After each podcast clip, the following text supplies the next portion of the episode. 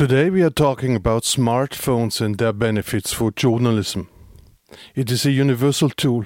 You take photos, you record videos and audio. This episode, by the way, I record on the smartphone.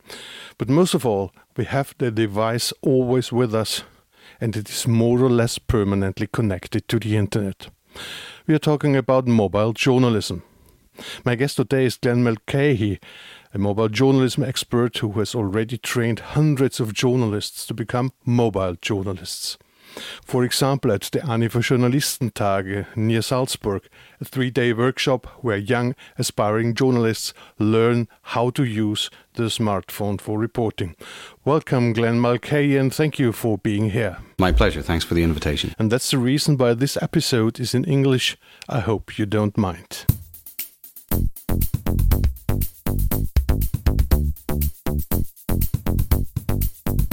Willkommen beim Podcast des Journalismusblog auf medienzukunft.info.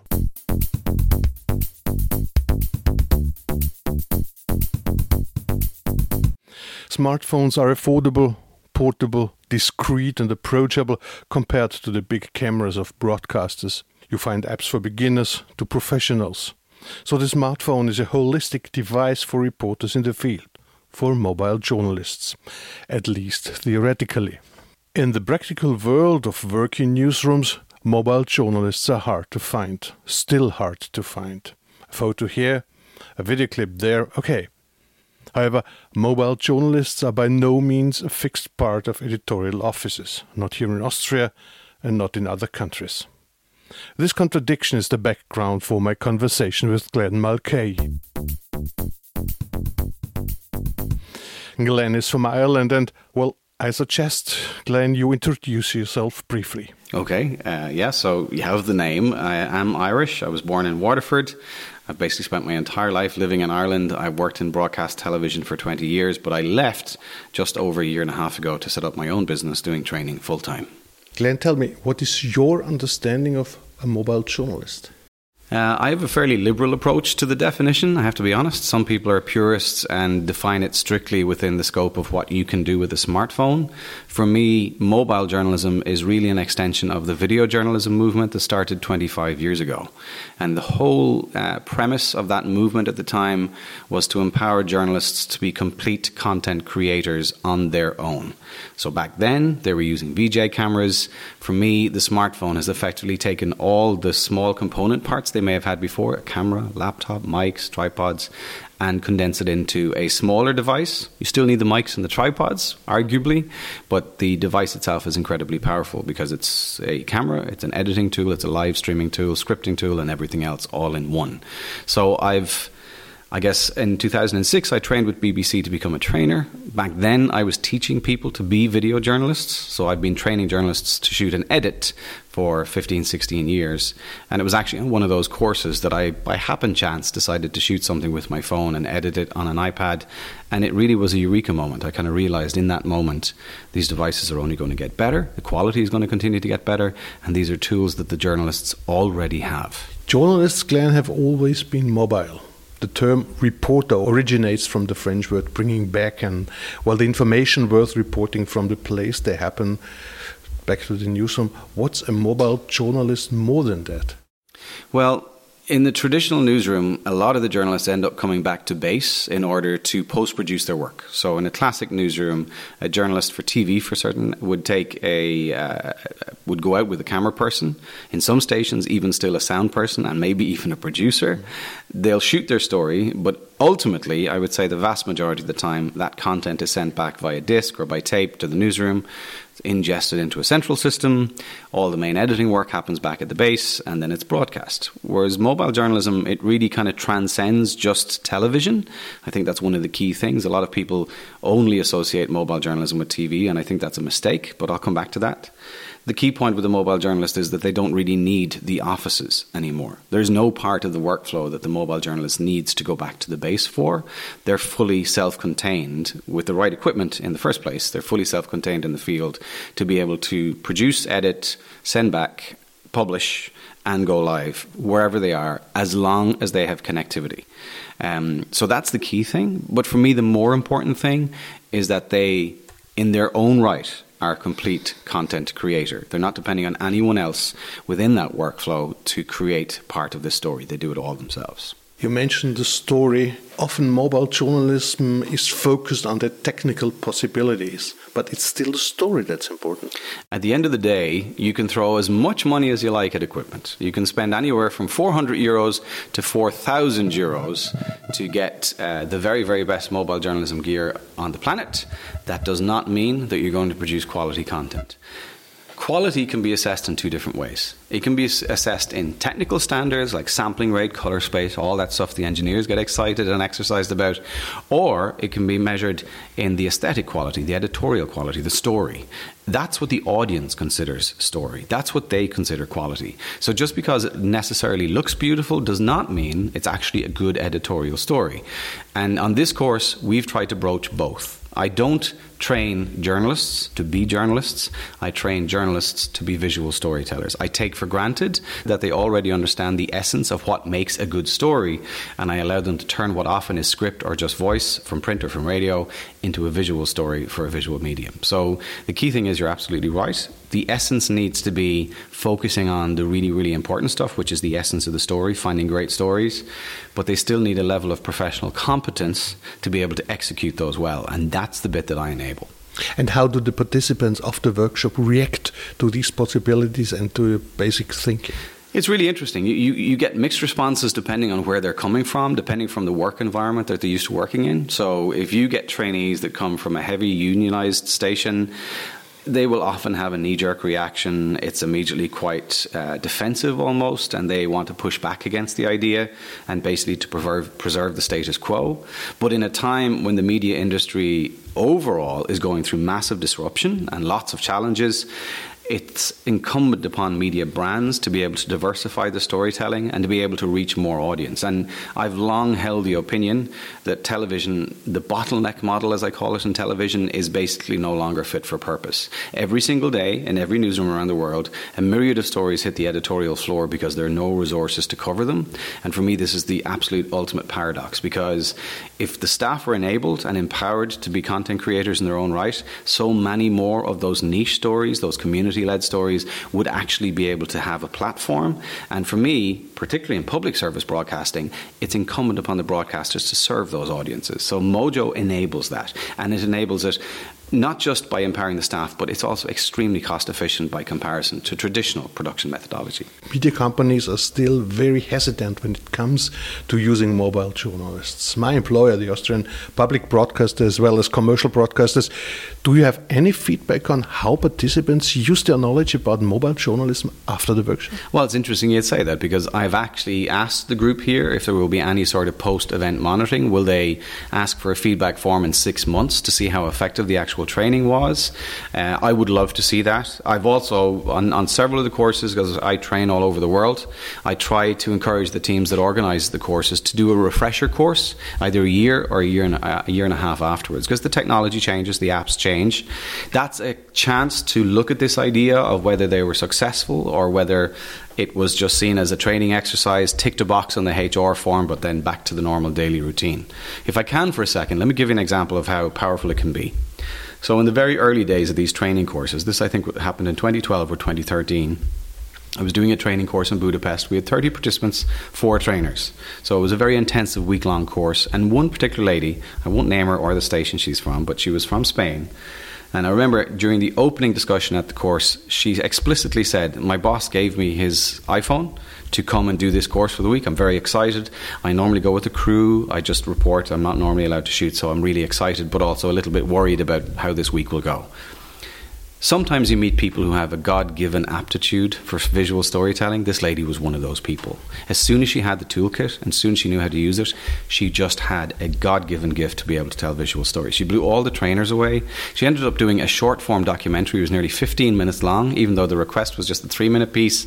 And it was a story about the fall of communism in Budapest. Not exactly a light and fluffy story. We were all absolutely bowled over by her, incredibly excited about her potential going forward. And then six months later, we checked in with her, and it was the same story that we've heard time and time again. She went back, the boss asked for his iPhone back, she got her old Nokia phone handed to her, and it's like, well, you had your holiday in Budapest, we need you back on the roster, out you go on the field. Now, She was also the first person in Santiago de Compostela to see the train derail that turned into the biggest rail crash in European history. And all she could do was call the newsroom on her Nokia phone to tell them what she saw. Just think for one second if they had had the foresight to empower her and give her a smartphone, the content she would have been able to create there and then.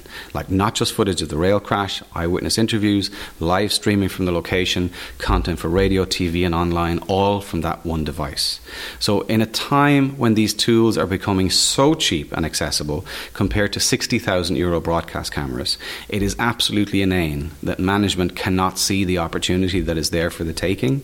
And I genuinely fear this is why I left broadcast. I left a very lucrative gig in broadcast because my concern is, is that the inability to respond to this disruption will ultimately lead to the demise of the main broadcasters. And it will happen because governments will lose faith. They will start to realize that they can reach the audience without the TV stations. It's happening already. Just look at Trump. He bypasses the media and he does Twitter as his main line of communication with his followers. It, that will continue to happen. Broadcasters need to win back the trust and faith of the audience because that's their USP.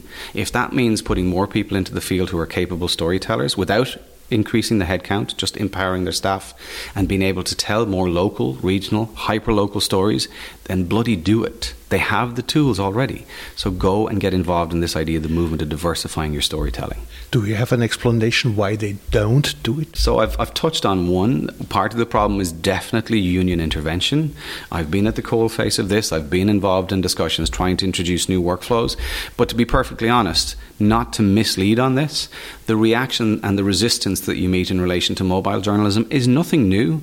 20 years ago, when video journalism was being introduced with closer to broadcast quality cameras, the arguments were exactly the same. It was always, oh, the safety of the individual working on their own, oh, the editorial and all the skill set, oh, what about the technical quality? The same arguments just crop up time and time again. And part of that, I genuinely believe, is because a lot of the management just like to go for the easiest possible path of least resistance. They don't want to tackle unions, they don't want to get into the fight that is needed but for survival. And we're genuinely getting to the point where this is what it's coming down to. I don't know any broadcaster that's not in financial um, danger right now. So many are losing money, whether it's license fee funding or advertising. Facebook is hoovering up every single cent of advertising. They're offering spearfishing. They can cherry pick age, gender, income, you name it. We're still trying to do a trawler to hope that we get the right viewership as our advertising offering. It's just, it's the times have changed. It's time to get with the, the, the, change and realize the box that we deliver the content in is no longer important. More people are watching the content in their smartphones now than they are on the TV. It's the story, it's the USP, it's the trust that the brand has that is actually what we need to be reinforcing. I may be impatient, but for me, it's too long a period that nothing happens. Do you have the hope? Do you see any signs that uh, mobile journalism will ever prevail, will ever become part of our newsroom life? I'm I'm pretty confident that we have a couple of milestones on the on the horizon that are going to be pivotal. So one thing that is I'm sure people have heard about it anyway, but one thing that's obviously just on the horizon is the rollout of 5G around Europe. So the fifth generation mobile network brings with it incredibly high capacity data minimum of 10 times faster data speeds, um, and also the option of network slicing. So, guaranteed data bandwidth for brands and for companies. You can buy extra bandwidth basically. That's pivotal for broadcasters. You know, that's your quality of service pretty much guaranteed with your mobile network. Um, so, that's coming. And that's going to make it even harder to resist the transition to mobile production. At the same time, we have these pressures. I mentioned the idea of the contraction of the advertising market, government expenditure being pared back from public service broadcasters. All of these things are effectively converging to force the hand, in many ways, of broadcasters to start to diversify and to start to think a little bit outside the box the bottom line is is this doesn't have to be a throw the baby out with the bathwater thing. This is not about firing all the camera crews and getting rid of all your staff and just sticking loads of mojos out there. This has been done. Uh, the Chicago Sun Times back in 2014, I think it was, fired all their press photographers, gave iPhones to everyone. It had just been acquired by uh, you know a venture capital fund, and it was an unmitigated disaster. That's not the way to go. If you're trying to convert staff who are used to a traditional way of working, it takes time and patience and a lot of planning to basically execute that transition One way that some broadcasters I've dealt with have handled this is they've created these little incubation units within their organizations. Some call them innovation teams. They recruit specifically for those roles. They're ring fenced off from the rest of the organization, and it gives them complete freedom to experiment, to prove the potential, and be able to report back to management on their achievements. And RTE, I would have to give them credit, my former, former um, employer, they've been very, very effective at that. There's a very small team of just six people who really have, just based on the metrics and the KPIs alone, have proven that the audience has an appetite for these stories. They're a different form of storytelling. In many ways, they're more of a constructive, stroke human interest, stroke positive storytelling format, but there's no question that it resonates with the audience. Last year, when they did an audit of the top 10 stories viewed on Facebook at the end of the year, eight of them had been stories produced by mobile phones. You mentioned the crisis, the financial crisis of broadcasters, of media companies in, in general. Isn't that a danger that the um, jack of all trades, the video journalist, the mobile journalist who's doing everything substituting cameramen, camera operators, substituting editors, that mobile journalists are misused only to save money? Absolutely. Absolutely. So many of the broadcasters they go into are motivated by this idea of using it to save money. Video journalism, though, was exactly the same thing. So, like, just because it's a smartphone, it's not a new phenomenon that the cheaper technology is seen as just a cost saving measure. But the bottom line is, is that there are only so many corners you can cut before the audience will start to cotton on. So, even though there is definitely an opportunity to make your actual production methodology more cost efficient, I would strongly caution against the idea of literally discarding the entire old technology and trying to deploy a rake of mobile journalists because it saves money.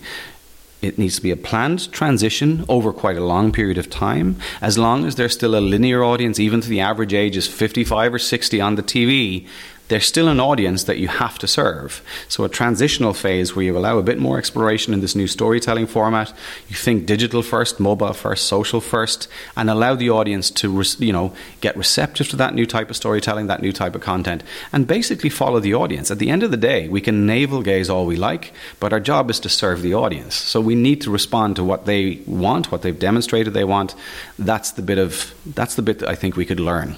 That's where the opportunity truly is. What shall I tell my CEO, my chief editor, to convince him to implement mobile journalists on a daily basis? So, I, back in 2015, actually in 2014, um, I was hitting my head against a wall, having just managed to get through the union roadblock in RTE to bring in training. I'd started training staff internally. I had requests to go outside to clients like Al Jazeera, NRK, and others. And it was mainly that external demand that allowed me to effectively put a push internally. I was able to come back and say, Al Jazeera, which is funded by the Qatari government, they're not doing it to save money. They're doing it to diversify their storytelling. They're doing it because there are times when they want someone to be able to go into an, a hostile environment, blend into the crowd, but still be able to get professional pictures with a proper journalistic attitude. Um, and that did definitely carry some gravitas, but it led to a conversation uh, where I basically said what needed to happen was a flashpoint that flashpoint was MojoCon. So back in 2015, I finally convinced RTE to let me run a conference. RTE have never run conferences in the past, so it was a big ask to let them to get me uh, let me do it. But we brought together about 400 people, and a lot of the big broadcasters from around Europe who were doing pilot projects and dipping their toes in the water, they had representatives at that conference to start the dialogue. And I genuinely believe that at the heart of this movement there is a strong and growing community and you can see, rather than just making all the same mistakes over and over again, the sensible approach is to tap into the community and learn from other broadcasters what worked, what didn't work, how do they overcome some of those same challenges, what about technical issues, what were the workarounds, what were the workflows. Like that knowledge base is evolving every single day. The conference has run for five years. It changed names after I left RTE, but the essence of it is still the same. And on the back of that, I created a Facebook group. Uh, there's now nearly five and a half thousand members. There would probably be double that if the 16 moderators weren't so aggressive about only leaving journalists or media people in. But the bottom line is, is that there is there is a growing wealth of knowledge, a kind of a, a database of knowledge, and a global community that is starting to cluster around this. The one thing above all else that frustrates me about this entire movement is not actually the broadcasters. I can completely understand the reluctance to basically you know transition and take all that upheaval and upset people in the EBU who manage technical standards and everything else that comes with it. I get that. I genuinely do. But the people that really annoy me are the likes of Apple and the brands that make the actual hardware who do nothing to support this community. They won't even acknowledge its existence. They'll put a huge amount of money into celebrating Steven Soderbergh making one or two feature films on his phone, but every single day, even if it's only small pockets of it, it's happening all over the world. There are tens, if not hundreds of thousands of stories being produced every day with mobile phones across a variety of different platforms straight to mobile, online, radio, newspapers, TV, websites, the whole lot. And yet, Apple does nothing to even acknowledge that movement. MojoCon, MojoFest has achieved as much as it can with the limit, limited resources it has. But when 5G comes on stream, with Apple's sales declining and going through the floor, about to be displaced by Huawei, it would be really nice to see one of the big brands, whether it's Samsung or Apple or iPhone, I really don't care, but one of the brands finally acknowledging that there is this massive transformation happening within the media industry, and it's coming at a time when the media industry is under attack, not just from the likes of Trump and the whole fake news phenomenon, but from the likes of Facebook who basically, whether they like to admit it or not, have allowed gross manipulation of people's personal information and data and everything else as well. Where the only true sources of information that you can trust at this stage are those brands who are held up and held to account in public capacity, the brands that we're talking about trying to pivot. At the end, Glenn, let me ask you if you had three wishes concerning mobile journalism, what would you wish? I pitched an idea about three years ago for a World Mojo Day. And the idea of the World Mojo Day, the essence behind it was to rally the troops, to get everyone who basically, there are probably tens of hundreds of trainers out there who are doing what you and I do every day. We know some, or many we still don't know, but to try and rally them and to have it so that one given day, under a global hashtag, under a global movement, we all offer a training day to raise awareness completely for free. And we agree to post whatever stories, whatever content is generated by that activity online so that we get something that basically is trending to get people's attention, to get notice. And honestly, I think if we could achieve that, it would be very, very hard for the big, big brands that have so much money to support this but do very little to, to uh, basically come on board and start to support and encourage and incentivize the adoption. Um, that would be number one. So, World Mojo Day would be my number one ask. The second thing is is that in the last 12, 18 months, we've seen a, a, big, big brand like Adobe come into this particular market. Up until now, a lot of the app developers that serve this industry are small little, you know, there's like maybe five, six, seven developers, maybe 10, but they're all cottage industries by comparison to the likes of Adobe. So when you see the likes of Adobe, Shure, Sennheiser, all these big kind of broadcast uh, brands coming into this market, you get a sense that they can see the writing on the wall, they can see the shift in the audience base. Um, so I would love for there to be a cohesive kind of strategy on. Uh, it sounds like I'm just trying to market my own initiative, but like I'd love to see more of these Mojo events, whether they're Mojo Fest or anyone else's. I'd love to see more of these events being supported by these big brands to again help with awareness. And then the last thing is, uh, uh, it does kind of confuse and frustrate me sometimes is that everyone seems to just associate mobile journalism with the journalism market. But in fact, it's so much more than that.